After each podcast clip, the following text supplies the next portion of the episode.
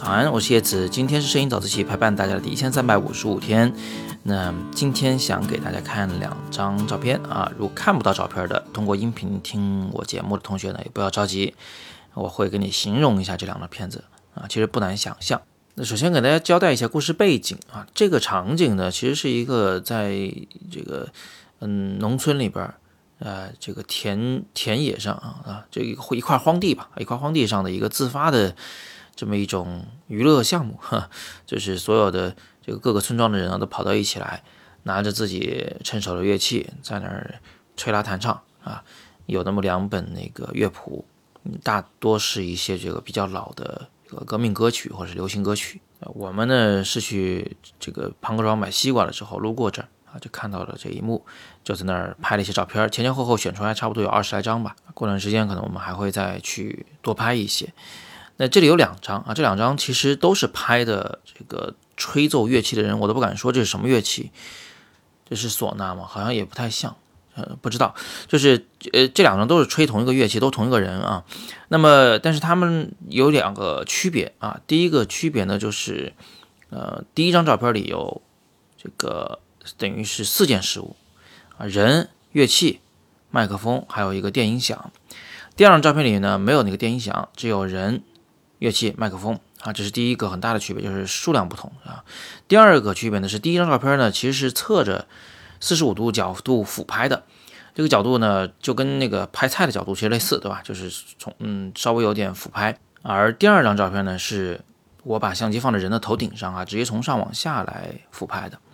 就几乎垂直于地面俯拍的。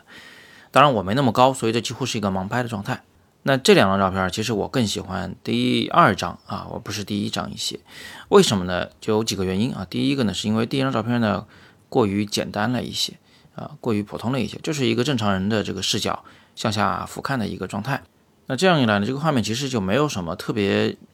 呃嗯令人称奇的啊，或者是让人意外的东西，它就是一个很很。这个保守的一种构图方式，当然，其实这个画面里还有一种构图方式会比这个更保守，就是如果我再退一点，稍微把镜头往上扬一下，就会拍到，嗯，周围有一圈拿着其他乐器的人和一些群众的围观，啊，那这样一来，整个画面啊，看似是把故事讲得很清楚，但是其实这就显得非常的无趣，就是这个画面几乎都在想象之中，就是一个格式作文的状态，而且为什么我不需要周围的那些人物啊？因为，呃，其实我。有站在别的角度对整个场景做全面的交代，就是作为主照来说啊，其实这张照片，或者说是我们不需要张张照片都交代周围的环境啊，有的时候其实特写下也蛮好的啊，这是第一个原因。呃，第二个原因呢是我觉得这个角度看上去，其实它的这个乐器呢没有朝向麦克风，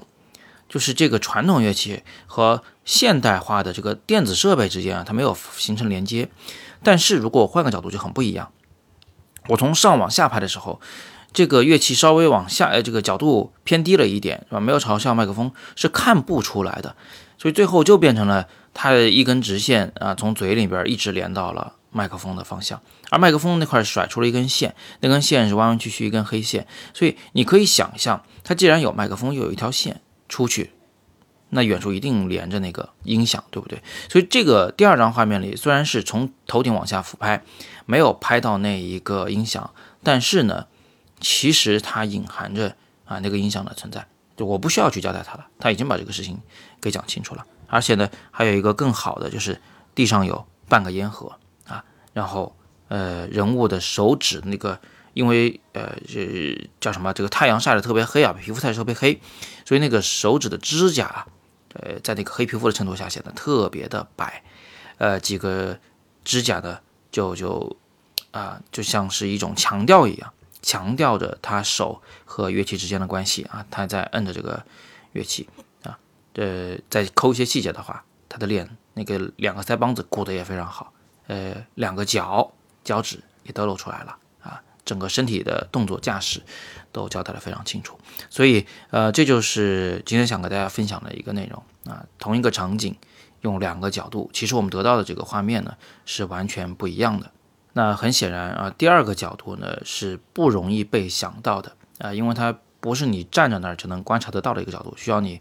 用空间想象能力去脑补，把相机放在他头顶，能拍到什么样的场景？呃，所以呢，也希望各位今后啊，能够在构图的时候更加的不拘一格啊，尝试一些新东西。嗯，你管它呢，先试着，试着出来以后，你再去分析你到底喜欢哪一张啊，说不定会给自己一些新的启发。